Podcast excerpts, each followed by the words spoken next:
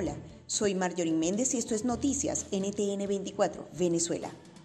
995 contagios de coronavirus fueron admitidos este lunes 10 de agosto en el país.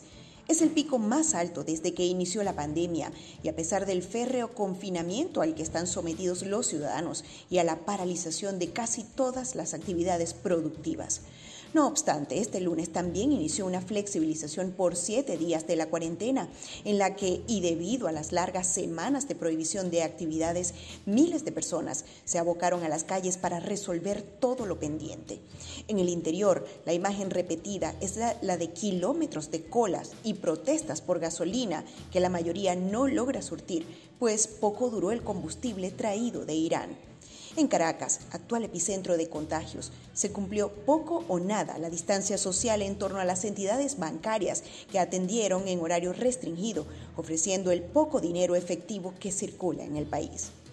Este lunes, la militancia de Acción Democrática intentó entrar a las sedes del partido en Caracas, pero fueron atacados con petardos y piedras por parte de colectivos y seguidores de Bernabé Gutiérrez, a quien el Tribunal de Maduro le otorgó el control de la tolda para que participe en las elecciones de diciembre y demostrar pluralidad en el proceso. En la refriega, la prensa también fue atacada. El testaferro de Maduro, Alex Saab, imploró al primer ministro de Cabo Verde que le conceda su libertad al tiempo que condenó la manera en la que ha sido tratado en prisión, acusado de lavado de dinero proveniente del gobierno ilegítimo de Maduro.